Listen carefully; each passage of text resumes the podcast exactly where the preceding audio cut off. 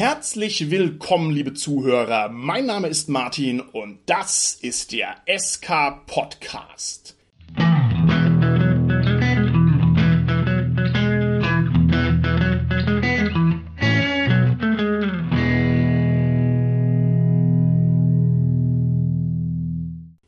Machen heute wieder ein kleines Interview und wenn ich sage kleines Interview, dann meine ich damit nichts Geringeres als die regelmäßige Abnahme meiner Rollenspielbeichte durch keinen geringeren als den Rollenspielpapst Moritz Melem. Hallo Moritz. Ja, hi, moin moin. Schön, dass du wieder bei uns bist. Diejenigen, die uns schon das eine oder andere Mal gehört haben, wissen, dass der Moritz bei uns ein regelmäßiger Gast ist. Das hat für uns verschiedene Vorteile. Erstens kann ich auf die Vergangenheit verweisen und kann sagen, hört euch bitte auch alles andere an, was der Moritz, der eine absolute Koryphäe und ein Urgestein des deutschen Rollenspiels ist, schon so von sich gegeben hat. Und zweitens können wir uns aus diesem Grund auch so ein bisschen die Vorstellung vom Moritz ersparen. Nicht, dass die uninteressant wäre, aber die gab es eben schon, die werden wir jetzt hier auf keinen Fall nochmal wiederholen. Zum Auftakt unserer heutigen Folge empfehle ich allen Hörern draußen an den Empfangsgeräten, sich vorzustellen, wie wir beide hier vor unseren Mikrofonen sitzen. Wir haben uns nämlich wahnsinnig viel Mühe gegeben, eine atmosphärische Aufnahme zu erzeugen, indem wir uns windschiefe Hüte aufgesetzt haben, lange Nasen mit Warzen hingeschminkt, das Gesicht grün eingefärbt und zwar um das Thema heute besonders gut zu treffen. Ich spreche heute mit dir, lieber Moritz, über Hexen im Rollenspiel. Ich habe gehört, Hexen im Rollenspiel das ist dein Leib- und Magenthema. Äh, ich kenne diese eine Hexe da aus dem Conan-Film, aber, äh, aber wir wollten über was anderes sprechen, oder? Was? Moment, worüber möchtest du gerne sprechen? Ja, also Hex ist schon mal nicht verkehrt, aber eher in Bezug auf Sechsecke und nicht auf äh, warzige Mütterlein mit Schiefnüten. Also ich bin natürlich Scheibenwelt-Fan und alles, aber äh, lass es uns mal nicht übertreiben. Nee, ich denke, wir sprechen heute über Hexcrawl. Dazu wurde ich doch als so eine Art Fachmann eingeladen, oder nicht? Moment mal, ich glaube, da haben wir irgendwie eine gerade, ich muss mal schauen, was habe ich hier auf meine Unterlagen, da haben wir hier die, da hat mir der Holger wieder ganz schlecht zugearbeitet. Moment, ja gut, okay, gut, okay, gut, gut. Warum nicht? Dann würde ich sagen, sprechen wir halt über Hexcrawl. Pff, wenn es denn sein muss. Lieber Moritz. Kannst du vielleicht diesen Holger mal feuern? Das geht ja echt gar nicht. In einem einzigen Satz, lieber Moritz, was ist denn in Abgrenzung zu märchenhaften Hexen überhaupt ein Hexcrawl? Ja, die Hauptabgrenzung habe ich ja schon gemacht. Warze gegen Sechseck. Und ähm, ein Hexcrawl ist im Prinzip das, was wir jungen Leute heutzutage als ein Sandbox-Spiel, so gerade auch im Computerspielbereich, wo das ja auch angekommen ist, das Konzept äh, bezeichnen. Ein Hexcrawl ist die Erforschung, die, ich möchte sagen, abenteuerliche Erforschung einer Region. Und diese Region existiert auf einer Hexkarte, auf einer Karte, die in Sechsecke eingeteilt ist, damit sie sinnvoll und gut zu bereisen und zu beschreiben ist. Deswegen Hexcrawl. Okay, wunderbar. Man erzählt sich, du würdest den Hexcrawl-Lifestyle leben. Wie ist es so, wenn Hexcrawl das eigene Leben dominiert? Ja, also nichts weniger als glamourös, würde ich sagen. ähm, also, äh, die Hexcrawl-Groupies rennen mir die Bude ein. Äh, es ist einfach traumhaft. Nein, Quatsch. Ich finde das einen sehr schönen und intensiven und abenteuerlastigen Spielstil, der im Moment gar nicht so aktuell und bekannt ist. Und gerade im deutschsprachigen Bereich ist der sträflichst unterrepräsentiert und deswegen denke ich, könnten wir da vielleicht mal heute drüber sprechen. Also lieber das als über Hexen. Na, ich stimme dir da vollkommen zu. Hexcrawl ist eine Art des Rollenspiels, die ein bisschen antiquiert wirkt und die tatsächlich aktuell ein bisschen ein Schattendasein fristet. Und hoffentlich wird sich das bald ändern, denn genau wie du bin auch ich ein großer Fan vom Hexcrawl und habe nach einem gewissen Fremdeln in der Anfangsphase mittlerweile meine Liebe dazu entdeckt und möchte also gerne mit dir gemeinsam davon berichten und davon schwärmen und vor allem ein bisschen die Aufmerksamkeit darauf lenken, wie cool es eigentlich ist und was man da alles so rausholen kann.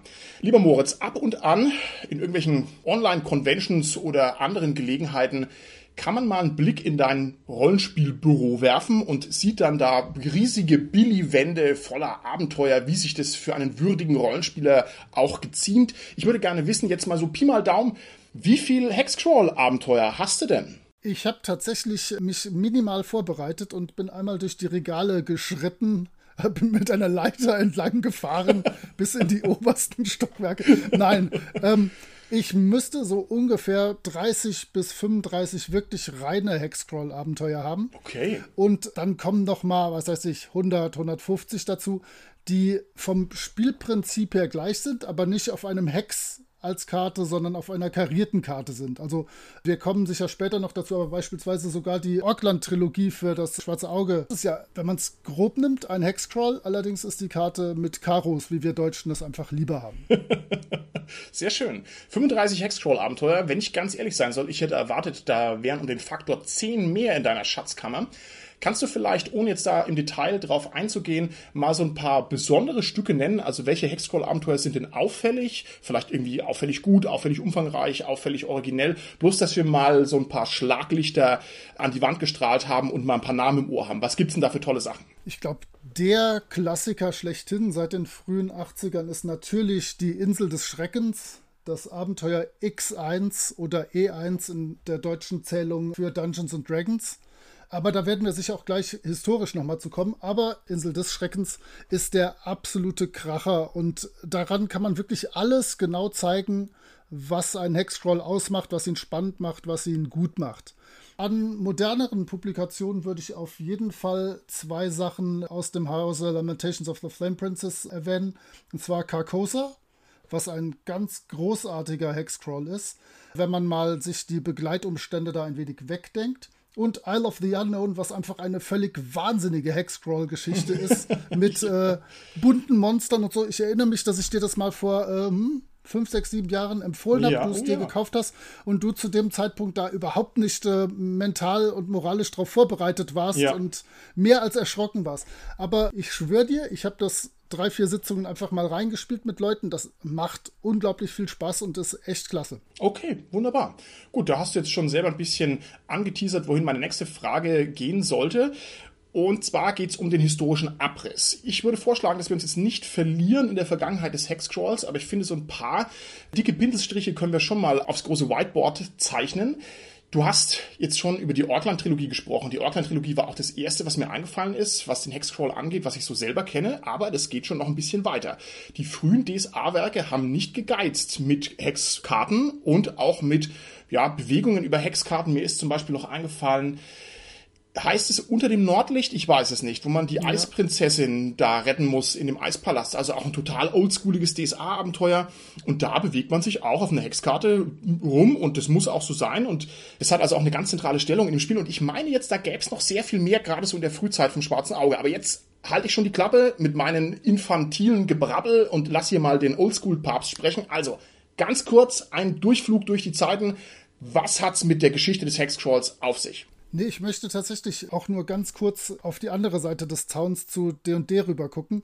Die Genese von D&D, gerade die Basisexperten und so weiter Serie, die wir hier in Deutschland kennen, von 1983 an, da ist ja im Basisset, wir sind im Dungeon und ernten so unsere ersten Lorbeeren und äh, machen die ersten Erfahrungen. Dann ab Stufe 4 mit dem blauen Expertenset geht es dann zu Wildnis- und Stadtabenteuern. Und hier ist jetzt dann wirklich das, wo der Hexcrawl seinen Platz hat. Ich habe eben noch mal mein Regal durchgeguckt. Fast sämtliche Abenteuer, die veröffentlicht wurden für D&D Expertenset, das sind fast reine Hexcrawls. Und das sind alles mit kleinen Ausnahmen auch wirklich, wirklich gute Hexcrawls. Wenn ihr also irgendwie mal suchen wollt, ich denke, wir verlinken mal unten so eine, ja, zumindest so eine Liste im TSR Archive. Insel des Schreckens, in den Sümpfen, die Kriegsflüsse von Kron und sowas kann man alles, wenn man da irgendwie bei Tauschplattformen oder so drüber stolpert, für einen Zehner unbesehen mitnehmen und sich einfach mal angucken. Also, das war so diese Genese von D&D. Wir sind im Dungeon, dann geht es in die Wildnis und in die Städte. Später geht es dann, dass wir wirklich auch unsere eigenen Baronien regieren können und mit dem schwarzen Meisterset geht es dann wirklich, dass man Richtung Gott geht und dann gibt es noch das goldene Immortal-Set, wo man dann wirklich Götter spielt. Und die spielt man alle mit Hexcrawls, wenn ich hier mal reinfragen darf? Also man ist dann der Baron mit Hexcrawls und der Gott mit Hexcrawls. Genau, nee. Diese Hexcrawls sind klassisch für diesen Expertenbereich von Stufe 4 bis Stufe 15 ungefähr. Das ist so das, wo auch wirklich die ganzen echt guten Abenteuer entstanden sind. Die Ausbauabenteuer, die danach kommen, ab den nächsten Stufen, sind auch meistens noch Hexcrawls, aber die sind dann für meinen Geschmack schon ein bisschen overpowered und dann später die Abenteuer, die haben damit nichts mehr zu tun. Das ist metaphysischer aufregender Kram, den ich ums Verrecken nicht verstehe und auch äh, sehr, sehr wenig damals gespielt habe. Also historisch betrachtet sind wir mit Hexcrawl sehr gut unterwegs, Anfang bis Mitte der 80er so. Und da warst du ja dann auch mit deinen DSA-Sachen unter dem Nordlicht und so die Deutschen hängen dann natürlich in dem Bereich ja. zwei, drei, vier Jahre hinterher. Ja. Aber ich denke, das Schwarze Auge hat auch so von 84 bis 87, 88 ganz viel in der Richtung sich noch bei D&D klassisch abgeguckt, bevor man dann so ein bisschen in eine andere Richtung gegangen ist. Also auch genau, die äh, DSA-Basisabenteuer kann man sich auch fast alle zumindest mal angucken und wird wenigstens Züge von einem Hexcrawl dort finden. Okay. Nun ist es ja schon auffällig, dass die Hexcrawligkeit im Rollenspiel dann erstmal ein bisschen in den Hintergrund getreten ist. Ne? Und nun könnte man ja, wenn man den Ovid gelesen hat und ihn ablehnt und nicht sagt, die Welt wird immer schlechter von Jahr zu Jahr, sondern wenn man sagt, es gibt irgendwie einen gewissen Fortschritt, eine gewisse Weiterentwicklung, könnte man ja sagen, auch das Rollenspiel hat sich vielleicht hier und da mal ein bisschen weiterentwickelt. Das wäre natürlich dann eigentlich ein schlechtes Zeichen für den Hexcrawl Crawl, wenn man irgendwann gesagt hat, ah, dieser antiquierte alte Quatsch, das ist ja Nonsens. Und in meiner knappenhaften Arroganz, ja, in meiner naseweißen Besserwisserei habe ich das auch so empfunden. Ich habe das auch so empfunden, ja, von wegen, es gibt bessere Möglichkeiten, seine Abenteuer zu bewältigen. Und deshalb würde ich gerne von dir wissen, Wieso ist denn die Beschäftigung mit den Hexcrawls heutzutage bereichernd und gut und wieso ist es nicht irgendwie ja sowas wie Zinssoldaten und ich spiele mit meinem holzgeschnitzten Steckenpferd und damit eher so lächerlich antiquiert sozusagen? Ich habe mittlerweile gelernt, ich bin ja, habe ich schon öfters gesagt, irgendwie auch so ein bisschen altersweise und auch altersmilde geworden. Es gibt unendlich viele Arten und Weisen, wie Rollenspiel Spaß machen kann auch im Jahr 2020, 2021. Und dies ist einfach eine Art für mich, die furchtbar viel mit Abenteuer, mit Entdecken, mit auf merkwürdige Dinge treffen, Zusammenhänge versuchen zu erkennen zu tun hat. Und das kann man einfach damit am allerbesten abbilden. Okay, sehr gut. Und was für mich auch immer ein Riesenvorteil ist, auch für den Spielleiter oder die Spielleiterin, ist das einfach ein bisschen überraschend. Ne? Du hast nicht so ein vorgeschriebenes Abenteuer, wo du weißt, was wo wie im Idealfall passieren sollte und das ist alles wunderschön beschrieben, sondern du würfelst viel auf Tabellen und äh, guckst dann, was da passiert und wie du das in deine Kampagne einbaust. Das kann zu den überraschendsten Dingen auch für die Spielleitung führen. Das ist wirklich klasse. Macht mir Riesenspaß. Okay. Ich glaube auch, dass wir uns hier mit dem Finger in der Nähe des Herzens des Rollenspiels befinden. Es gibt die Literaturtheorie, dass es überhaupt grundsätzlich nur zwei Arten von Geschichten gibt, nämlich Romanzen auf der einen Seite und Abenteuer- und Erkundungsgeschichten auf der anderen Seite. Nicht, dass ich das jetzt unbedingt unterschreiben würde, aber die Theorie gibt's. Und da wäre natürlich der Hexcrawl auf alle Fälle eine Erkundungsmechanik, die von sich aus schon diese Abenteuergeschichten produziert und da würde ich dir zustimmen. Also da ist man vielleicht so ein bisschen in der Klassik des Rollenspiels angelangt und die Klassik in der Literatur zeichnet sich immer dadurch aus, dass also besonders stabile, leistungsfähige, klare und auch irgendwie ehrliche Formen produziert und vielleicht ist der Hexcrawl genau sowas und dann wäre es natürlich auch besonders würdig, sich damit zu beschäftigen. Warte, an der Stelle hast du mich noch auf was gebracht. Du hast nämlich absolut recht. Das ist einfach eine ganz klare und für alle einsichtige Mechanik aber was dann aufgrund dieser Mechanik passiert, das Treffen am Hof des Königs oder äh, das Eindringen in den Turm des Zauberers, all das sind Sachen, die werden dann ja auch so gespielt, wie es in DSA 2020 gespielt wird. Es ist einfach wirklich das, was man draus macht. Du hast die Grundbasis, du hast die Grundmechanik, die ist absolut stabil und darauf aufbauend kann halt alles Mögliche passieren. Du kannst da Intrigenspiel draus machen, du kannst natürlich auch deine Charaktere perfekt ausspielen bis ins Detail, aber du hast halt immer eine gemeinsame Basis, auf der das Ganze solide steht und wo das gut läuft. Jetzt müssen wir natürlich ein bisschen aufpassen, dass wir uns hier nicht in Lobhudeleien verlieren. Ich finde zum Beispiel der Punkt, wo ich meinen Frühstückstisch Hex crawle und sage hier Hex B3, da ist die Buddha, Hex C14, da ist die Salami. Ne? Ich glaube, da wird es dann auch ein bisschen äh, blödsinnig. Ne? Also es wird schon Grenzen geben für den Hexcrawl und es wird auch besondere Formen geben, wo es besonders gut funktioniert. Wir werden mal versuchen, ob wir uns hier im Laufe der Folge dann ein bisschen rantasten können.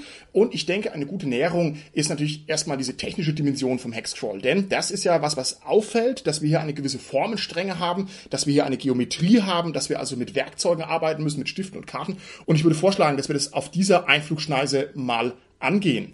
Also, meine Idee wäre jetzt, wir stellen uns mal eine Hexkarte vor, die jetzt irgendwie exemplarisch einen fremden Planeten modellieren soll, den wir erkunden wollen. Nur, dass wir mal einen Vorstellungsraum haben, der ein bisschen ähnlich ist. Sagen wir mal, wir würden irgendwie Sword and Planet spielen als Genre, ne? Was haben wir denn hier für eine sinnvolle Hexfeld-Skalierung? Also ist ein Hexfeld dann eher ein Kontinent oder ist ein Hexfeld eher keine Ahnung, ein Schritt in einem Sumpf oder wie gehe ich denn da jetzt grundsätzlich an? Was macht denn jetzt hier so ein Hexfeld? Also bei so ganz klassischen Abenteuern waren immer ein Hex sechs Meilen, also knappe neun bis zehn Kilometer. Ähm, das heißt, ich habe wirklich immer so, wenn wir uns hier unsere Umgebung angucken, vielleicht ein bis zwei Dörfer oder so pro Hex oder ein bis zwei spannendere Locations. Und dann geht es halt weiter ins nächste Hex, wo man dann schaut, was sich da befindet. Also ich würde sagen, so zehn Kilometer für einen Hex ist ganz gut, wenn du eine Welt von unserer Größe dir vorstellst. Okay, das wäre natürlich auf dem planetaren Maßstab eine Menge Hexfelder. Und da sind wir jetzt ja auch gleich an einem Punkt, der hochinteressant ist, und zwar diese Ausdehnung eines Hexfelds.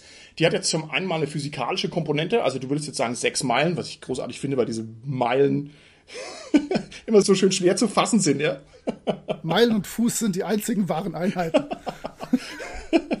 okay, also wir haben die Meilen und die Fuß, wir haben also einmal eine physikalische Dimension der Ausdehnung und wir haben auf der anderen Seite natürlich auch eine narrative Dimension der Ausdehnung. Das hast du jetzt schön gesagt mit der Anzahl der Dörfer, die sich in einem Hexfeld befinden. Das ist ja letzten Endes nichts anderes als ein narrativer Knoten, als ein dramaturgischer Anker, als narrative Zeit, die da verstreicht, Plot, der passiert. Also das sind ja zwei Dinge, die hier in einem Hexfeld verschmolzen werden, die aber letztlich vollkommen unterschiedliche Dinge sind. Und ich hoffe, dass wir das auch noch sehr intensiv auseinanderklamüsern können. Ich gehe trotzdem noch mal ein bisschen auf dieser technischen Ebene weiter. Warum gerade Hexfelder? Wieso diese geometrische Stränge? Warum nicht zum Beispiel irgendwie Kreise? Und warum nicht Hexfelder in Hexfeldern, also quasi umfassende Hexfelder, sozusagen der Ozean und dann hier kleine Hexfelder, die Insel A und noch ein kleineres Hexfeld innen drin, das Haus des Hexenmeisters. Woher diese Strenge, lieber Moritz? Ja, das dient ja wirklich nur dazu, dass du eine Oberfläche hast. Ne? Du hast im Prinzip deine Deutschland auf dem äh, Southern Planet äh, Karte, legst da dann einen Hex drüber und hast dann einfach ein Maß, wie du dich da bewegen kannst. Die Gruppe weiß dann, wir schaffen über dieses Verkehrsmittel, beispielsweise über Straße oder mit Pferd oder durch den Wald oder durchs Gebirge, so und so viel Hex an einem Tag und dann können die ihre Reiseroute planen.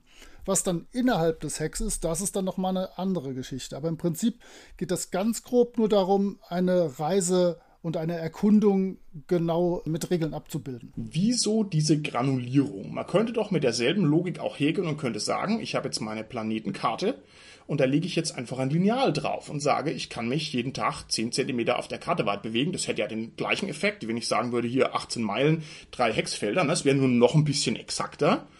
Aber das wäre jetzt doch auch nicht schlechter. Also warum auch hier die Hexfelder? Die sind einfacher als ein Lineal anzulegen. Also ich finde das sehr angenehm. Meine Spieler wissen dann, was weiß ich, wir gehen über die Straße, wir können sechs Hexfelder an einem Tag auf unseren Pferden reisen und dann können die einfach mit, mit einem Bleistift ihre Linie da ziehen und dann läuft das alles. Zumal ja du von einer völlig falschen Prämisse ausgehst mit deinem Lineal. Die Spielerinnen und Spieler haben eine völlig leere Karte vor sich. Also die stehen jetzt in einem Wald, treten aus dem Wald raus und sehen, linkslich vor uns in dem Hex ist eine Graslandschaft, rechtlich vor uns in dem Hex ist ein Gebirge, was sich dort auftut. Die sehen ja gar nicht weiter. Die können nicht sagen, wir wollen hier mit dem Lineal 10 cm weiter hingehen, sondern die gehen Hex für Hex die Umgebung ab, gucken, was da passiert, gucken, wo sie rauskommen, gucken, ob sie in irgendeine Stadt oder irgendein Dorf kommen. Also äh, du könntest gar nicht dein Lineal ansetzen. Okay. Nur auf der Karte, die ich als Spielleitung habe, äh, sind dann tatsächlich die Hexe auch mit Inhalt gefüllt. Okay, hochinteressant. Wir haben hier offensichtlich auch eine sehr dominante zeitliche Komponente und eine Art taktische Bewegung auf einer Karte, die jetzt auch nicht unbedingt bei jedem Abenteuer sinnvoll ist, beziehungsweise die nicht überall vorkommt. Ich weiß nicht genau, wie ich es erklären soll. Man könnte doch zum Beispiel seine Planetenkarte auch so modellieren, dass ich sage, hier ist die große Wüste und durch die große Wüste fließt der versalzene Giftfluss und da hinten ist irgendwie der Pilzwald oder sowas. Jetzt nur mal als Beispiel. Und die Räume könnte ich doch auch narrativ fassen. Ich könnte sagen, der Pilzwald, das ist eine Zone und der Fluss in seiner Länge, das ist ebenfalls eine Zone. Das kannst du machen, aber dann bist du ja schon wieder im handwedeligen Bereich unterwegs. Ah. Wir legen es ja darauf an, dass wir wirklich was Messbares und äh, für alle Einsichtiges haben, wo diese Reise klar strukturiert wird. Okay. Und wo die Entdeckungen dann halt zu dem Zeitpunkt stattfinden, wo sie halt einfach nach der Tagesplanung und so stattfinden und nicht, wo mir das als Erzähler, als Erzählerin am besten passt, weil ich da gerade die von diesem Bereich in den anderen gehen lassen möchte, weil das mir so passt. Ich versuche halt wirklich diese Welt zu simulieren. Das ist die große Idee die dahinter steht. Okay, hervorragend. Das heißt, wir haben also hier einen starken simulationistischen Einschlag und das ist natürlich jetzt ein Gedankenimpuls, den ich so noch nicht hatte, dass die Hexfelder auch die Spieler stärken, weil es ihnen nämlich was an die Hand gibt, weil die dadurch einen funktionierenden Rahmen haben, auf den sie sich ein bisschen verlassen können. Das ist sehr interessant.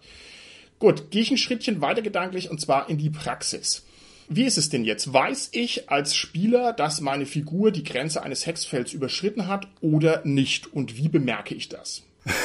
du musst natürlich Zoll zahlen an jeder Hexgrenze. Nein. Ähm, das ist einzig und allein, dass sowohl du als Spieler als auch die Spielleitung immer wissen, wie wir uns gerade zeitlich befinden. Du weißt dann, ich gehe dann hierher, da komme ich äh, morgens an diesem Fluss entlang, schaffe es noch bis mittags und über den Nachmittag an diesem Fluss entlang zu gehen. Und dann äh, versickert der im Boden und ich stehe komisch da und muss gucken, wo geht es jetzt weiter, wo gehe ich jetzt hin. Aber nein, du äh, stellst als äh, Charakter gerade in diesem Spiel nicht fest, oh, hier ist deine Grenze. Das ist natürlich wirklich einzig und allein die Planung des Ganzen. Okay. Bin ich immer und überall gleichzeitig in einem Hexfeld oder haben die Hexfelder noch Binnenhexfelder, die quasi meine Mikrobewegung nochmal irgendwie ja, erfassen würden? Das könntest du tun. Also das gibt es natürlich. Es gibt Abenteuer, die dann in einem Hex nochmal das in kleinere Hexe von einer halben Meile oder so aufspalten und dann kannst du innerhalb dieser Region nochmal rumreisen. Aber das ist ja wirklich nicht der Sinn der Sache. Ich will ja wirklich grob einen schönen Überblick und viel Abenteuer in wenig Zeit erleben. Mhm. Aber natürlich, wenn irgendwie in einem Hexfeld ein super Tempel des Hitzliputzli ist und die Charaktere wollen ihn unbedingt erkunden, dann ist das logischerweise so, dass der Tempel vorher schon von mir vorbereitet wurde und äh, dann die Gruppe da reingehen kann und den erkunden. Also klar, innerhalb dieser Hexe gibt es auch einzelne Elemente, die genauer ausgearbeitet sind. Du kannst das in Form von Hex machen. Habe ich aber ein oder zweimal in meinem ganzen Leben überhaupt jemals gesehen. Aber du kannst auch einfach nur wirklich sagen, da sind die zwei Dörfer in diesem Bereich drin und dann hast du die beiden Dörfer kurz ausgearbeitet mit den wichtigsten Personen und den wichtigsten Sachen, die da sind. Okay. Aber ja, klar, innerhalb der Hexe, das ist nicht eine große Einheit, sondern da gibt es auch unterschiedliche Dinge. Okay. Das war jetzt eher die Ebene der Figuren, wie die sich sozusagen in dem Hexfeld nochmal bewegen oder wo die in dem Hexfeld sind. Gehen wir mal noch ein Abstraktionslevel höher und zwar auf die Ebene Ebene des Spielers und des Spielleiters, sind die sich denn immer einig, wo sich die Figuren auf der Karte befinden? Also tut der Spielleiter sozusagen deklarieren, dass jetzt ein neues Hexfeld eröffnet wird oder ist es der Wunsch des Spielers, der sagt, so, wir möchten jetzt ins nächste Hex, also ist es wenigstens auf dieser Ebene kommunikativ glasklar oder ist es da auch diffus? Nein, nein, nein, das ist völlig klar. Äh, und pass auf, jetzt wird es für dich als äh, einen, der gerade früher sehr gerne erzählt hat, wird es fürchterlich. Von jedem Hex ins nächste wird einmal gewürfelt, ob auch die gewünschte Richtung wirklich so von der Gruppe gegangen wird und ob die sich nicht irgendwie verläuft und ein Hex weiter nach links oder eins weiter nach rechts abweicht. Natürlich, wenn Straßen da sind, ist klar, jeder Dämel kann an der Straße entlang gehen. Aber wenn du im Wald bist und sagst, ich möchte da hier so Richtung Nord so ein bisschen gehen, dann ist das ja nicht ganz sicher, dass du auch da so in Richtung Nord so ein bisschen gehst. Dann Moment kann es auch sein, dass du dich einen Hex weiter links, einen Hex weiter Moritz, rechts Norden äh, wiederfindest. ist immer genau gegenüberliegend zur Sonne. Das weiß jeder. genau, richtig. Und genau deswegen gibt es diese Regel für das Verirren. Und ähm, das führt natürlich dazu, dass ich als Spielleitung meine Karte vor mir liegen habe. Die Gruppe malt ihre eigene Karte auch. Und ich sehe halt einfach eventuell, die malen gerade was völlig anderes. Die gehen irgendwo völlig anders her, als sie geplant haben. Aber keine Angst, das hört sich chaotischer an, als es ist. Das reguliert sich immer schnell. Also spätestens nach zwei Hexen in die falsche Richtung merkt dann die Gruppe, äh, Moment, wir wollten doch, da, da hinten waren doch eben noch Berge. Da äh, waren wir doch, äh, die, die sollten da doch auch jetzt noch sein. Also das reguliert sich immer. Okay. Und ich gebe auch auf diese Würfe immer zum Beispiel einen Bonus, weiß weiß ich, da ist eine Stadt irgendwie hinter dem Wald und da kommt dann natürlich aus den Kaminen, kommt da auch Qualm raus. Und das gibt natürlich zumindest mal einen Bonus auf den Wurf, ob man es schafft, in die Richtung der Stadt zu gehen. Also da will ich nicht so gemein sein. Okay, finde ich sehr gut. Jetzt muss man nicht dazu sagen, ich habe ja mal neun Monate lang gelarrt und habe so getan, als wäre ich ein Bundeswehrsoldat. Ja, das war eine sehr intensive und sehr schräge Erfahrung.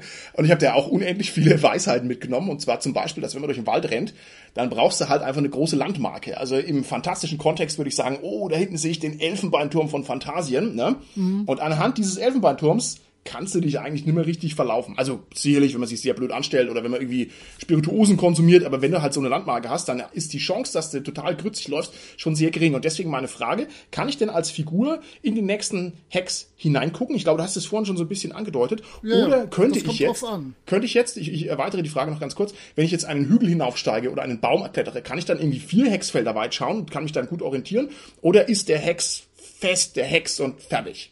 Das ist tatsächlich eine Sache, die nicht reglementiert ist, aber ich mache das in der Tat so. Wenn ich auf einem Berg draufstehe, kann ich zumindest mal einige Felder um mich rumgucken. Äh, wenn ich in einem Wald drin stehe, ist natürlich keine große Chance. Und selbst wenn ich auf den draufkletter, auf den höchsten Baum, kann ich vielleicht ein Feld weiter gucken. Wenn da immer noch Wald ist, ist da halt immer noch Wald. Vielleicht, wenn dann irgendwelche riesig, wirklich riesig hohen Berge am Horizont sind, äh, kann ich mich dahin orientieren. Aber spätestens, wenn ich runterkomme, ist ja nicht mehr gesichert, dass ich diese Richtung noch perfekt habe. Das heißt, ich muss schon so jede Zeiteinheit einmal im nächsten Hex nochmal hochklettern und gucken, äh, bin ich noch auf Kurs. Aber ja, so würde das bei mir funktionieren. Okay. Enthält jedes Hex einen Event? Also sagen wir mal, klar, alles ist möglich, ne? aber sagen wir mal Rollenspiel ja? Ist es so, dass ich mich darauf verlassen kann, ich gehe in den nächsten Hex und da passiert irgendwas? Oder muss ich mich eher darauf verlassen, als wenn ich in der äh, Sandwüste auf meinem fremden Planeten stehe, dass da jetzt mal dann 200 Hexe lang Richtung Osten einfach gar nichts passiert?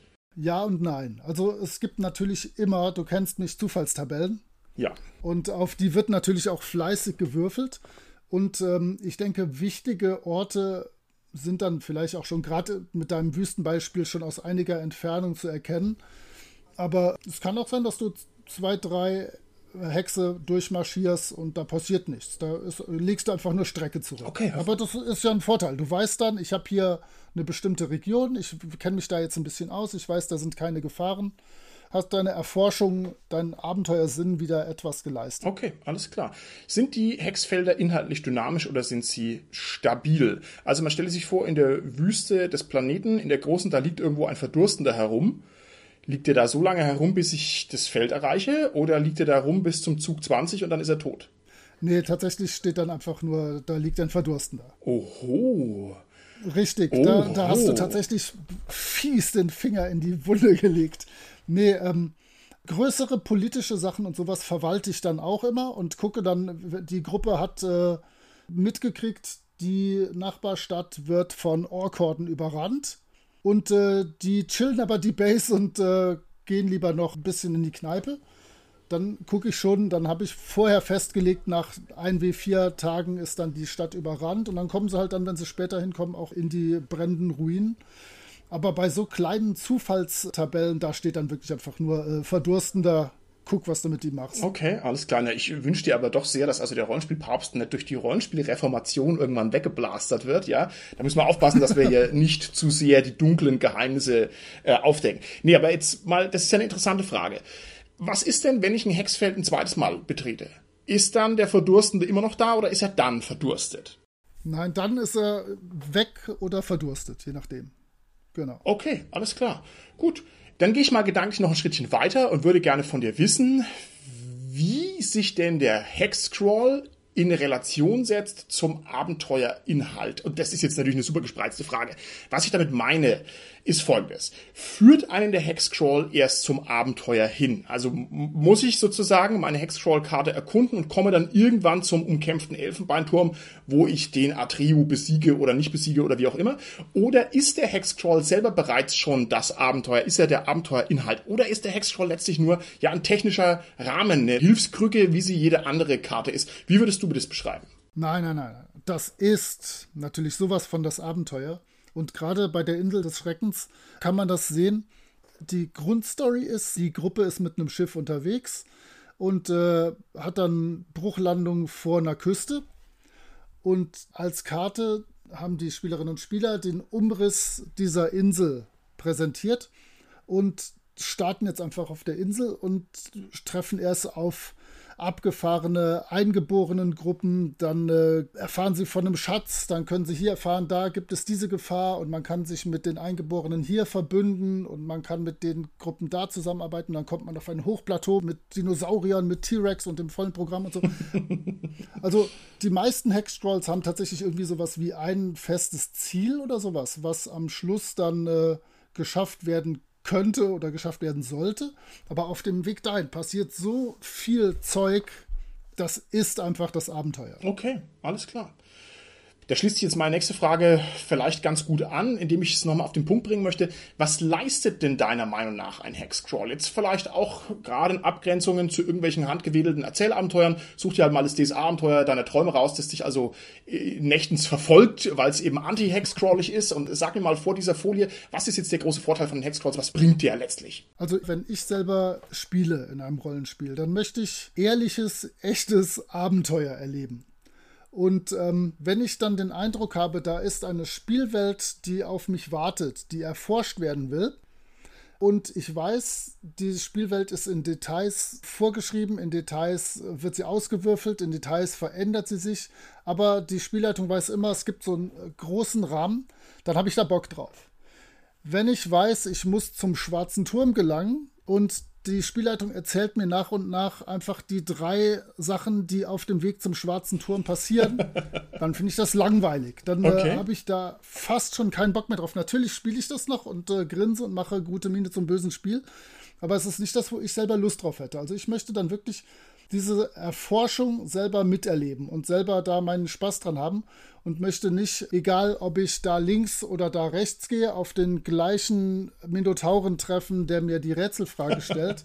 äh, der Minotaurus soll gefälligst da sein, wo der Minotaurus in der Welt ist und nicht da, wo die Erzählung ihn gerade für mich gerne hätte, weil das entwertet für mich einfach meine Entscheidung, die ich treffe.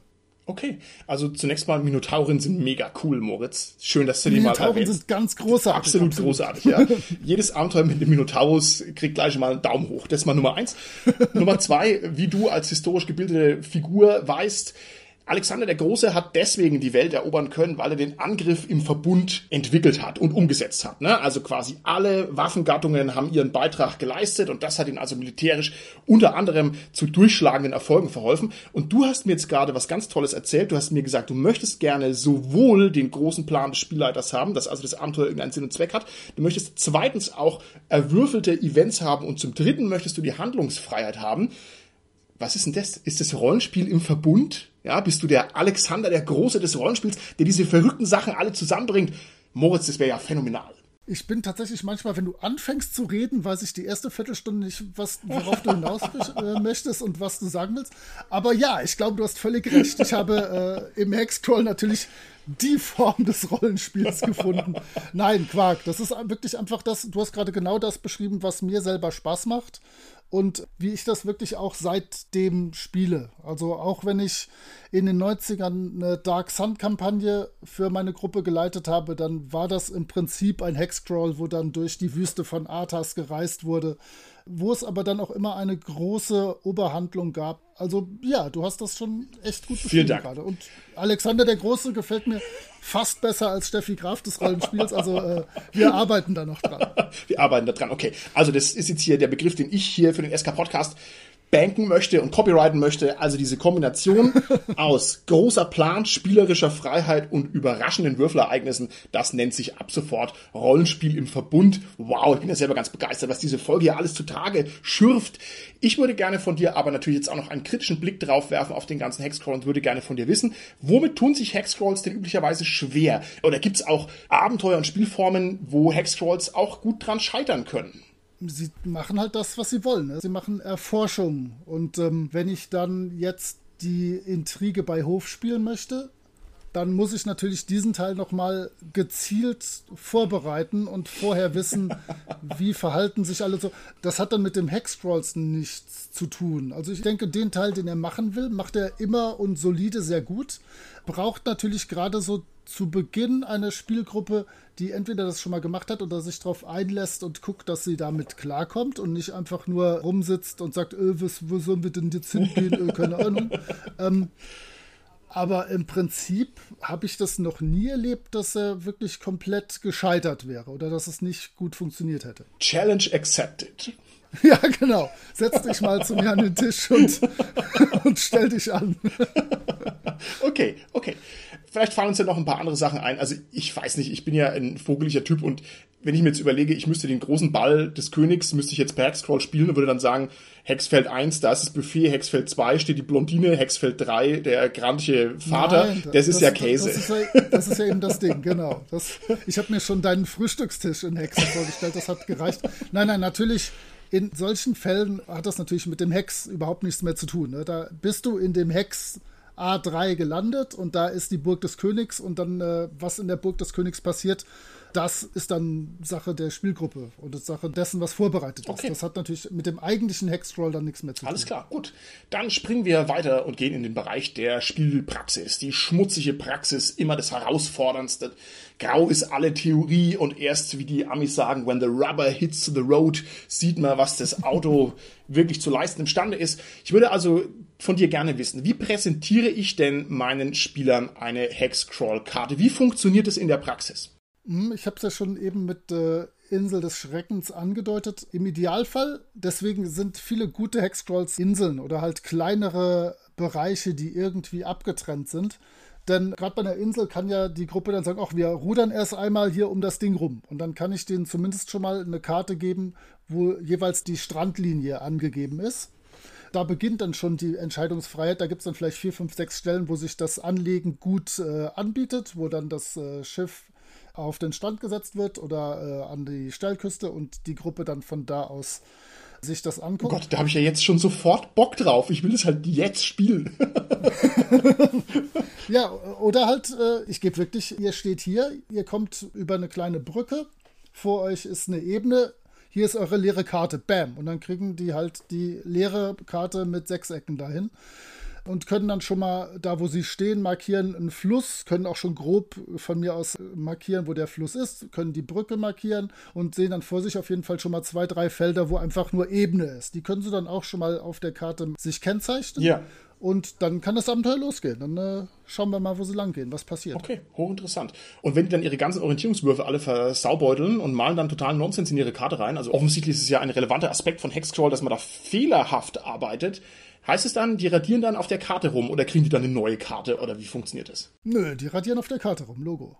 Ich gleiche halt immer als Spielleitung mit meiner Karte ab. Ich muss mir natürlich auch markieren, wo die jetzt gerade wirklich stehen. Und dann, diese beiden Karten sind nicht immer sehr deckungsgleich. Aber wenn die merken, oh, wir sind hier völlig falsch gegangen, dann äh, radieren sie. Okay, klar. Haben diese Karten irgendwelche Hilfen für die Spieler? Also das mit der Strandlinie ist ja großartig bei der Insel, aber würde das dann so funktionieren, dass man sagt, da hinten ist der Palast der Eisprinzessin im Hexfeld Z100 oder sowas, ja? Und da muss ich mich dann erst hinbewegen. Also ist sowas. Das eben geht nicht. Du weißt ja, wir haben gesagt, ein Hex sind 10 Meilen. Nee, 6 Meilen. Du hast ja, du hast Meilen. Ähm, und wenn ich jetzt am Horizont die Festung sehe, dann kann ich nicht sagen, ah, das sind äh, 63 Meilen. Ich habe da halt so eine grobe Sichtlinie. Ich, meine Spieler markieren sich dann immer wirklich da so einen Punkt, wo ungefähr was sein könnte, wo mm. sie sich vorstellen, wo man auf das Ziel trifft und dann marschieren sie drauf los. Okay. Oder gucken halt, oh, der direkte Weg, das ist eine Ebene, da wollen wir nicht lang, wir wollen lieber links durch den Wald äh, uns am Waldrand entlang schlagen, damit wir nicht gesehen werden und so. Also da stehen die halt dann alle Möglichkeiten auf. Wetten in dem Wald, da hockt dann halt auch noch ein Minotaurus rum, ja, wie es immer oh so ist. Oh yeah. der Rätselfrage stellt. okay. Jetzt ist es natürlich schon sehr sandboxig insgesamt. Das ist ja grundsätzlich mal zu loben. Auf der anderen Seite ist Sandbox-Extremismus auch immer was, was man mit einer gehörigen Portion Skepsis betrachten muss.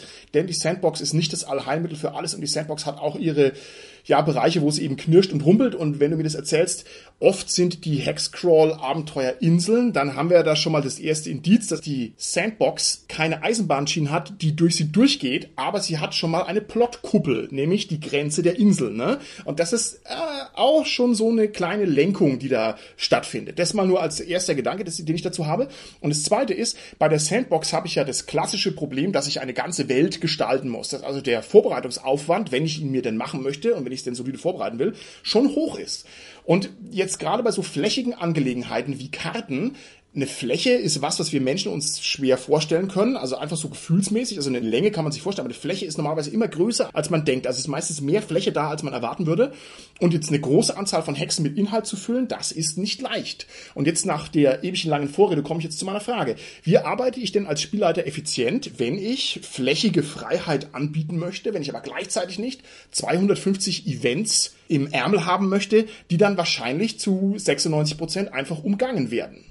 Hm, ich glaube, du stellst dir das viel zu aufwendig vor. Also wie präzise ich meine Welt beschreiben möchte, das liegt ja an mir. Im einfachsten Fall habe ich auf meiner Karte zwei kleinere Dungeons, ein kleines Dorf mit einem Händler und zwei anderen Leutchen, die wichtig sind und ein paar anderen Leuten, die halt als Bewohner da rumirren. Dann habe ich vielleicht meine Schlusslocation, wo das Abenteuer hinführen will, die weiße Zitadelle. Die habe ich auch ausgearbeitet. Und im billigsten Fall mache ich sonst einfach nur Zufallstabellen. Zufallsbegegnungen auf der Straße, Zufallsbegegnungen im Wald, Zufallsbegegnungen im Gebirge, Zufallsbegegnungen im Hügelland. Und dann bin ich im Prinzip mit der gröbsten Schilderung und Ausarbeitung meiner Welt fertig. Okay. Das heißt, damit könnte ich es zur großen Not bewenden lassen. Dann liegt es an mir. Was möchte ich noch hinzumachen? Möchte ich noch präzisere Zufallstabellen? Möchte ich, dass die Zufallstabellen ein oder zwei Hexe neben einer wichtigen Location schon auf diese Location hindeuten? Möchte ich, dass man den Rauch von weitem sieht? Mm. Möchte ich, dass da irgendwelche Verbindungen sind? Möchte ich, dass gerade irgendwelche Orks auf Kriegstrupp sind, die von dem einen Ort zum anderen gehen? Also die Basis ist ja wirklich ganz, ganz schnell erarbeitet. Da mache ich sechs Zufallstabellen, erarbeite vier Orte kurz mit ein paar wichtigen Dingen und dann bin ich fertig. Und um nochmal zu deiner Grenze von der Sandbox rauszukommen, wenn du es ganz, ganz grob und ganz prinzipiell siehst, könnten die Spieler ja auch versuchen, direkt von der Insel zu entkommen, mein Abenteuer da ignorieren und irgendwo anders hinfahren dann müsste ich halt das irgendwie vorbereiten. Dann müsste ich sagen, hier, das, da gibt es noch nichts. Dann müsste ich das auch in äh, Hexcrawl-Basis und Hexcrawl-Manier vorbereiten. Dann können sie halt da ihr Abenteuer weiterleiten. Also äh, ich finde es schon ja. sehr frei. Du hast natürlich recht, ne? Möglich ist alles, aber es ist natürlich nicht praktikabel, ne? Also wenn ich die Grenze meiner Sandbox auf kosmische Dimensionen ausdehne und habe also dann 20 Fantastilliarden Hexe, die ich theoretisch vorbereiten müsste, das geht natürlich nicht, ne? Also genau, irgendwo muss man halt mal schauen, was, wo man seine Pflöcke einschlägt und das ist normalerweise die Sandbox-Kuppel. Ich, ja, ich will jetzt da gar nicht so auf diese Debatte rausgehen. Ich möchte nur sagen, es fällt mir auf und auf der anderen Seite, hey, machst du halt eine Insel, ja, wo nur Wüstenfelder sind, wo einfach nichts ist und irgendwo hockt ein Minotaurus ich würde spielen. Ja, ich würde spielen. Du würdest sofort da an Land gehen, wo die Hörner des Minotaurus zu sehen sind. Genau. Meine nächste Frage wäre jetzt, du hast gesagt, ich kann den Rauch sehen, ja, von einem anderen Hexfeld. Kann ich ins nächste Hexfeld rüber riechen? Könnte ich den Hexfeldrauch uh. riechen oder den Minotaurus vielleicht riechen? Geht sowas? Oder ist das, ist das nicht okay? Das ist nicht von der normalen Regel abgedeckt, aber wenn dein Charakter den Geruchssinn schlechthin hat, dann kann er bestimmt auch den Rauch des Nebenhexfelds oder den äh, Minotaurus schon riechen, der ja, wie wir alle wissen, etwas kuhmäßig müffelt. Hervorragend. Gut. Dann sind wir jetzt an dem Punkt in der Folge angelangt, wo selbstverständlich die SK Podcast Thesentime stattfinden muss und dem Papst gegenüber Thesen auszusprechen oder sie vielleicht sogar an seine Kirchentür zu nageln. Mhm, ja, ein herausforderndes Unterfangen. Wow. Die Assoziationen heute sind großartig. Ich stelle dir ein paar Thesen in den Raum und du äußerst dich dazu und du kennst den SK Podcast Comment. Die erste These lautet, Hexcrawl führt zu durchrandomisierten Abenteuern. Durchrandomisierte Abenteuer sind aber blöd, denn sie sind vollkommen beliebig und Beliebigkeit entwertet alles. Zum Beispiel würde sie das Abenteuern im Verbund unterlaufen, denn es unterläuft den großen Plan, der irgendwo steckt. Äußere dich dazu. Wir hatten doch über den großen Plan schon gesprochen. Den kann ich doch jederzeit haben. Also bitte. Schäm dich. Natürlich ist das das Gegenteil von durchrandomisiert, denn äh, die einzelnen Bereiche sind beschrieben Und im Idealfall habe ich als Spielleiter auch noch alles andere beschrieben, was oben drüber steht. Also nichts beliebig. Klappe halten. Okay, okay, gut, alles klar. Dann die nächste These, ganz schüchtern vortragen. Hexfelder erzwingen Wanderabenteuer. Ist es korrekt oder ist es nicht korrekt? Das ist natürlich Kokolores. Ich bin ja hier nicht Larifari-mäßig unterwegs. Das ist Quatsch. natürlich, ähm, wenn die Gruppe in einem Hexfeld unglaublich viel Freude hat, dann kann sie bis ans Ende ihrer Tage dort vor sich hin abenteuern. Gar kein Problem. Also jedes einzelne Hex könnte das Abenteuer des Lebens sein. Äh, das, oh. Also du musst nicht weiterreisen, bleibe dort, habe Spaß. Okay, wow, ist ja großartig. Das eigene Leben als Hexfeld verstehen, das ist ja auch äh, ja. ein Gedanke groß und weit. Ich bin außer zum Studium nicht viel aus ungefähr zwei Hexfeldern rausgekommen, wenn man ehrlich ist. Sehr schön, sehr schön. Bisher übrigens, muss ich sagen, hast du noch keine Larifari-Holger-Antwort ausgesprochen. Jetzt bin ich mal gespannt, ja. ob du das durchhalten kannst. Würde ich ja vom Oldschool-Papst durchaus erwarten. Ich auch. Also, letzte These. Hexfeldgeometrie bzw. Hexfeld-Abenteuergeometrie führt zu einer klaren Technisierung des Raumes und macht dadurch besonders surreale, vulgo fantastische Abenteuer eigentlich unmöglich und dadurch wird die Hexploration letztlich zu einer Art Arbeit. Das Ganze ist so zu verstehen. Man stellt sich vor, das Abenteuer würde im Märchen Wunderwald stattfinden, wo ich einfach total verloren bin, wo ich lost bin oder lost in Time and Space oder lost in der surrealen Welt. Das würde mir meine Hexfeldgeometrie schon irgendwie kaputt machen. Ja oder nein? Wieso sollte die das denn? Dann gehe ich äh, ein bisschen weiter links und treffe die nächsten surrealen Sachen in meinem Wunderwald. Also, äh, das sehe ich überhaupt nicht. Also, ja, es ist weniger technisch insgesamt, als du das siehst. Ich sehe schon, wir müssen unbedingt die Insel des Schreckens irgendwann spielen. das drängt sich ja förmlich auf. Nein, im Gegenteil. Also gerade mit Exploration kannst du ganz furchtbar surreale Dinge erleben. Okay, hervorragend. Dann kann ich hier nur mein Haupt neigen und kann dir also ein 3 zu 0 attestieren. Da kann sich mein eigener Cast mal ordentlich äh, das hinter die Ohren schreiben, dass es durchaus möglich ist, ohne Larifari-Holger-Antwort durch die Thesentime durchzukommen. Lieber Moritz, ich habe hier gerade gewürfelt und habe äh, rausbekommen, dass die Folge sich so langsam dem Ende nähert. Jetzt würde ich natürlich von dir gerne noch wissen, welches aktuell erhältliche Fanzine mit einem zweiköpfigen Maskottchen, das sich um klassische Rollenspiele dreht, empfiehlst du und warum und wie kommt man daran? Meine Güte, du hast ausgezeichnete Würfeltabellen. ähm, ich äh, habe gehört, dass vor einiger Zeit der entfesselte Ettin rausgekommen ist äh, mit ausgezeichnetem Inhalt, mit äh, einem Solo-Abenteuer, was schon von mehreren Leuten, wie ich auf Twitter sah, gespielt wurde, mit einem normalen Abenteuer für eine Gruppe, ein klassischer Trichter oder auch Fleischwolf, äh, wie Fachleute sagen jede Menge Tabellen und äh, mein persönlicher Favorit sind die letzten zwei Seiten, in denen äh, der Magier rummeckert über sein eigenes Regelsystem. äh, das hat großen Spaß gemacht zu spielen, denn wie manche wissen, sind einige gerade an diesem Gespräch Beteiligte auch an dem äh, entfesselten Ettin beteiligt und wie man rankommt, einfach indem man mich bei Twitter anschreibt oder mir eine E-Mail an momelem@gmail.com schickt. Dann schicke ich euch den Ettin vorbei vorbei. Hervorragend. Ich habe auch munkeln hören, dass sich möglicherweise die nächste Ausgabe stärker mit dem Hexcrawl beschäftigt. Werden wir mal sehen, ja, was da auf uns zukommt. Jetzt mal ein Schrittchen weg von den Fanzines, mehr zu diesen richtigen, verlaglich hergestellten Schriften zu Hexcrawls. Lieber Moritz, gibt's da irgendwas, was vielleicht gerade aktuell ein bisschen in der Mache ist? Irgendwelche Produkte, auf die du hinweisen möchtest, die den Hexcrawl interessierten Jüngling mit waldem Haar da vielleicht noch mehr seinen entfesselten Hunger stillen können? Ich finde das schön, wie du dich selbst beschreibst. ähm, Nein, auch da sind deine Würfel gut informiert, denn ich habe für System Matters ein kleines Heftchen geschrieben, von dem ich auch schon das Cover sehen sollte. Und das Cover ist viel besser als mein Heftchen. Also definitiv, wenn man da irgendwann mal später dran kommen können sollte, sollte dir das tun. Und in diesem Heftchen beschreibe ich halt so ein bisschen, wie ich in den letzten 400 Jahren meine Hexfeld-Kampagnen geleitet habe. Gebe so ein paar Tipps, ein paar Spielbeispiele und so, dass man sich da ein bisschen reindenken kann. Weil, wie du zu Beginn sagtest, Hexcrawl ist nicht das, was gerade auf der großen Landkarte des Rollenspiels im deutschsprachigen Raum die fette Nummer ist. Wir sind da doch mehr so irgendwo ein kleines Dörfchen mit 20 Einwohnern. Also äh, Hexcrawl habe ich ein kleines Heftchen zugeschrieben wir lassen euch irgendwie wissen, wie man da drankommt, wenn es erschienen ist. Genau, hervorragend. Vielleicht können wir es auch verlinken oder sonst das Ganze noch unterfüttern. Und jetzt vielleicht ganz zum Abschluss. Wenn diese Folge das Licht der Welt erblickt, dann ist es vielleicht der dritte erste des neuen Jahres 2021. Ich sag's nur dazu, weil diese Podcast-Folgen lang rumliegen und falls irgendwie mein Urenkel sich diese Folge anhören, nicht, dass sie denken, oh Gott, sie müssen jetzt irgendwas machen, sondern es dreht sich jetzt hier konkret um dieses Datum.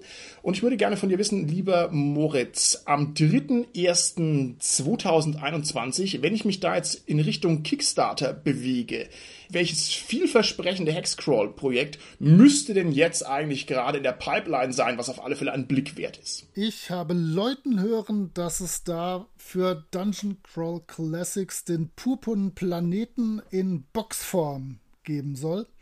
Und das ist definitiv eine amtliche Hexcrawl-Kampagne. Vielleicht wollten Systematics deswegen, dass ich ihnen mal was dazu schreibe, wie man das überhaupt so spielt und so ein paar kleine Tipps gebe. Könnte sein, die sind da ja relativ trickreich, die Kerlchen. Also der Purpurplanet, ich hatte den oder hab den auf Englisch schon seit einiger Zeit ein wirklich tolles Teil. Gut, wunderbar. Lieber Moritz, dann bedanke ich mich ganz herzlich für deine erneute Anwesenheit bei uns im SK Podcast. Mögen dir die Würfel gewogen bleiben. Ich denke, wir werden noch das ein oder andere Projektchen miteinander stemmen. Ich hätte ja mal voll Bock auf so ein Hexcrawl Let's Play oder dergleichen Faxen mehr, aber ich denke, das läuft uns nicht weg und da stehen uns die Tore zum Himmel offen. Wir müssen es nur mal angehen, aber das sind wir eigentlich auch nicht zurückhaltend. Vielen Dank nochmal, dass du da warst und ich bin mir sicher, wir sehen uns bald wieder und ich hoffe doch, dass es uns gelungen ist, die Hexcrawligkeit ein ganz kleines bisschen anzuschubsen, denn ich finde, da haben wir tatsächlich hier in unserer aktuellen Rollenspielkultur doch noch ein bisschen einen blinden Fleck. Bin sehr gespannt. Ja, super. Vielen Dank für die Einladung. Und ich würde gerne zwei Sachen noch sagen, die kann Holger zur Not rausschneiden nachher. Zum einen, das Wort Hexcrawligkeit ist ganz, ganz großartig. Vielen Dank dafür. Das äh, werde ich mir mit Edding an meine Kellertür schreiben. Und ich möchte gerne dir die letzte Frage aus dem Dokument stellen und schauen, ob du nach dieser lehrreichen Dreiviertelstunde deine gute Antwort geben kannst.